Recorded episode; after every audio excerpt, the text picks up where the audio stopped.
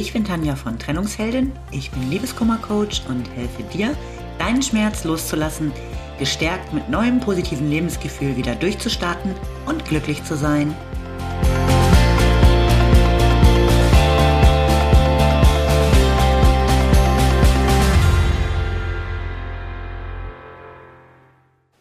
Hallo, ich freue mich, dass du wieder da bist. Mein Thema heute Liebeskummer und Social Media. Mal ehrlich, was war es doch schön, als es Social Media, WhatsApp, Smartphones und generell das ganze Internet noch gar nicht gab. Zumindest wenn es um Liebeskummer geht. Da kann ich mich nämlich durchaus noch dran erinnern.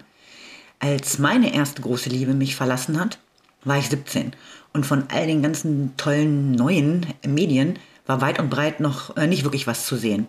Meine Möglichkeiten, um rauszufinden, wie es meinem Ex geht, waren doch extrem eingeschränkt. Gut, ich konnte vor seinem Haus Streife fahren, um zu gucken, wer bei ihm ein- und ausgeht oder ob er zu Hause ist. Aber selbst das war gar nicht so einfach, denn ich hatte ja noch keinen Führerschein. Also brauchte ich immer eine vertrauenswürdige Freundin, die mit mir auf konspirative Tour geht. Und dummerweise war die Gefahr, beim zufällig Vorbeifahren entdeckt zu werden, ziemlich groß. Passierte übrigens auch mehr als nur einmal und war unendlich peinlich. Aber was tut man mit 17 äh, eben nicht so alles, wenn der Herzschmerz so unendlich groß ist? Dann gab es noch die Möglichkeit, ihm natürlich wieder ganz zufällig in einem seiner Stammlokale über den Weg zu laufen. Tja, und dann saß ich da und mein Liebeskummer wurde eher schlimmer statt besser, wenn ich sah, wie, wie der sich auch noch amüsierte. Das war dann aber auch schon alles, ähm, um mitzukriegen, was er tut und mit wem. Und ehrlich, das war echt gut so. Ich konnte ihn nicht anrufen oder ihm unverbindlich eine Nachricht oder, oder eine Mail schicken, um mal wieder anzuklopfen. Das gab es nämlich alles noch nicht. Klar, es gab ein Festnetztelefon, aber da hätte mir auch passieren können, dass seine Eltern rangehen. Und das war selbst mir zu peinlich. Heute ist das ja eine völlig andere Geschichte. Facebook, Insta, Xing, LinkedIn und sogar der WhatsApp-Status verraten uns eigentlich ständig, was der andere so treibt. Sonntagmorgen stehst du nach einer durchweinten Nacht völlig gerädert auf und das erste, was du bei Insta siehst, ist ein Video im Status deines Ex von der Partynacht, die er äh, im Club um die Ecke hatte, inklusive mega gestylter fremder Mädels. Da wird dir doch schon vorm ersten Kaffee schlecht. Und es stößt ja nochmal so richtig ein Dolch in dein Herz dass der sich so blendend amüsiert, während du heulend im Bett liegst. Da fühlst du dich so richtig abserviert und wertlos, weil er scheinbar so schnell mit dir und eurer Beziehung durch ist. Hallo Selbstzweifel, sag ich nur. Am besten wäre es natürlich, wenn man alle Kanäle einfach blocken würde und einfach gar nicht nachschaut. Aber ganz ehrlich, das schaffen nur die wenigsten.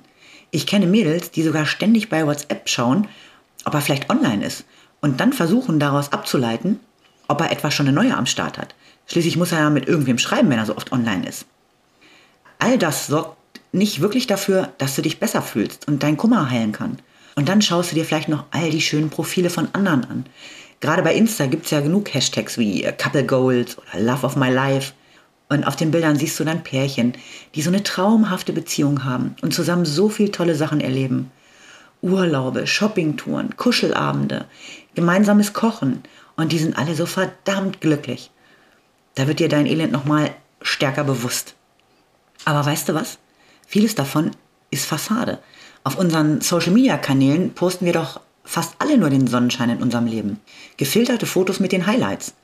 Oder lädst du etwa ein Bild mit verheulten Augen und dem Hashtag mir geht's scheiße hoch? Bei sogenannten Influencer-Accounts sieht man das ja auch immer wieder. Da werden die Feeds mit mega Bildern geflutet. Glück pur, alles traumhaft, unendliche Liebe. Das ist ja schon schwer, da keinen Neid aufkommen zu lassen. Und von einem Tag auf den anderen verfolgst du dann quasi per Live-Video eine totale Trennungsschlacht. Gestern noch Hashtag Liebe meines Lebens, heute Hashtag Nur alleine bin ich stark. Und das hat sich vorher in den Bildern kein bisschen abgezeichnet. Äh, kommt also für jeden Follower aus, aus total heiterem Himmel. Aber glaubst du wirklich, da war vorher alles so, wie es auf den tollen Fotos mit den super Hashtags rüberkam? Nee, das war es ganz sicher nicht. Das, was wir auf Social Media sehen, ist immer nur eine Seite der Medaille. Man könnte fast sagen, so eine Art Storytelling. Wir alle überlegen uns doch sehr gut, wie wir nach draußen wirken wollen und nur das teilen wir.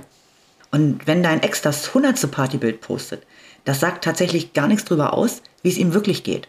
Vielleicht war das Foto eine Momentaufnahme, extra für Insta inszeniert und den Rest des Abends saß er missmutig in der Ecke. Aber selbst wenn er vermeintlich fröhlich gefeiert hat, bedeutet das nicht, dass er eure Beziehung und dich sofort vergessen hat. Für dich wäre es auf jeden Fall echt gut, wenn du aufhörst, dir seine Fotos, Videos oder seinen Status ständig anzuschauen. Das zieht dich meist erstmal richtig runter. Verordne dir doch mal eine Pause. Und solltest du das nicht schaffen, dann gilt Hashtag glaub nicht alles, was du siehst. Ich wünsche dir alles Liebe. Bis zum nächsten Mal. Lieben Dank fürs Zuhören. Du findest mich auch bei Instagram und Facebook oder auf meiner Website unter www.trennungsheldin.net. Alle Infos dazu findest du in den Show Notes.